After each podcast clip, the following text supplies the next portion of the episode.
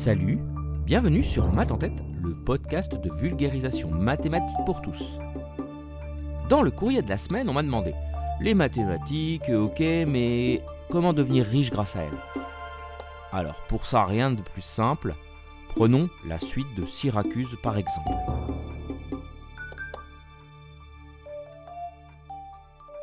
La suite de Syracuse est une suite numérique plutôt simple à aborder. Vous choisissez un nombre entier strictement positif, donc pas 0. Hein. Et là, deux cas de figure. S'il est pair, vous le coupez en deux, donc vous prenez sa moitié. Et s'il est impair, vous le multipliez par 3 et vous lui ajoutez 1. Je répète, s'il est pair, on prend sa moitié. S'il est impair, on le multiplie par 3 et on ajoute 1. Voilà la règle, simple, basique. Et on recommence, on recommence, on recommence. Prenez un papier, mettez sur pause et faites un essai.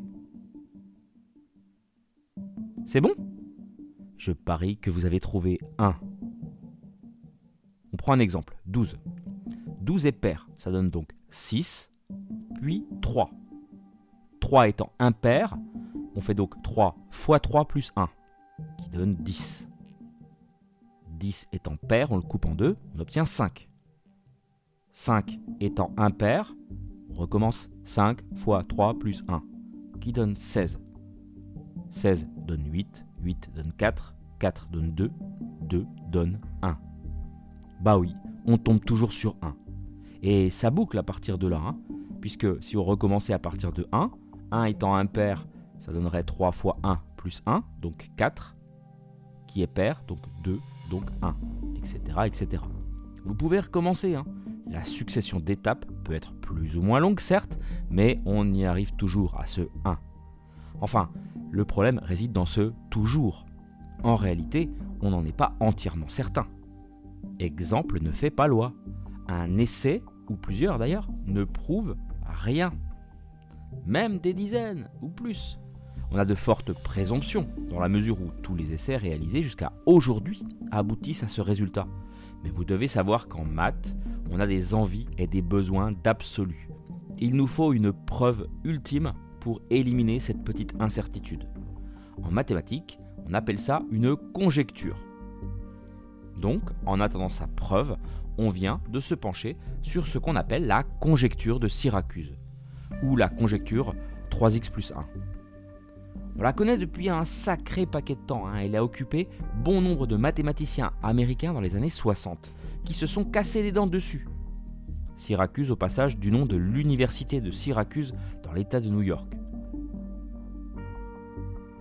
Marrant, on la soupçonnait même d'être une invention russe destinée à tourmenter les cerveaux occidentaux. Alors vous voulez gagner le pactole? Eh bien, démontrez-la. Un indice quand même Le célèbre mathématicien Paul Erdosh a affirmé que malgré la simplicité de l'énoncé, vous en conviendrez, les mathématiques actuelles n'étaient pas prêtes à montrer ce genre de problème.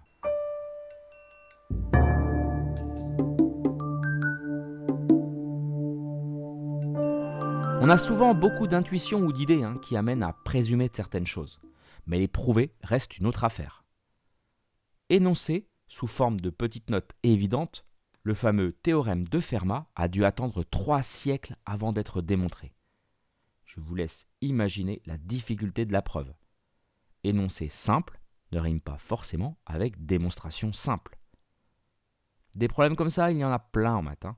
Il ne faudrait surtout pas croire que c'est une discipline figée dans le marbre. Évidemment, les mathématiques qu'on enseigne à l'école primaire, au collège et au lycée sont des mathématiques d'un certain âge, dont les concepts ont été éprouvés par le temps on couvre une immense période qui s'étend globalement de l'Antiquité jusqu'au XVIIe-XVIIIe siècle. Mais les mathématiques évoluent dans de nombreux paysages, à la géométrie non euclidienne et aux topologies variées. Espaces vectoriels peuplés d'une faune exotique, de nombres transcendants, de fonctions zeta, de matrices diagonales et de chiffrement RSA. Les mathématiques aiment la poussière des vieux livres, mais elles sont également bien vivantes. Elles évoluent et elles questionnent sans cesse. D'ailleurs, connaissez-vous les neuf problèmes du millénaire?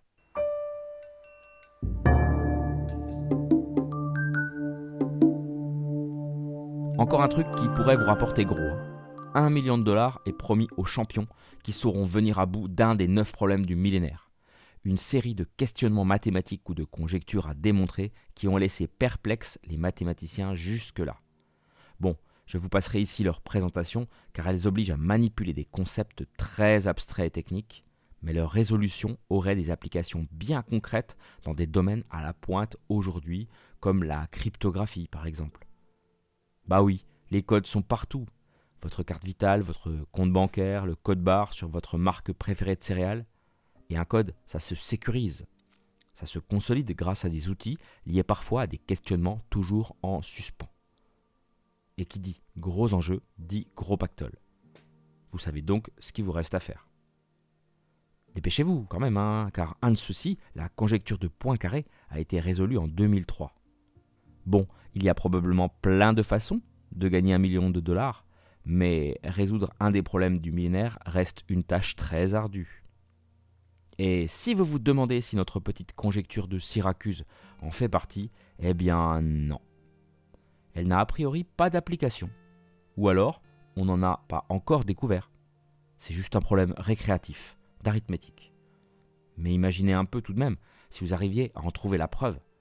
Quelle classe Tout le monde serait soufflé. Les repas de famille auraient une autre tête. Hein. Vous pourriez briller devant la machine à café. Et ça, ça n'a pas de prix. J'émets le souhait suivant. Ce podcast vous a plu. En considérant que c'est une conjecture, eh bien, si vous alliez le prouver, laissez-moi 5 étoiles ou une note sur Apple Podcast ou Spotify. Ça me fera très plaisir et ça boostera le référencement de ce podcast.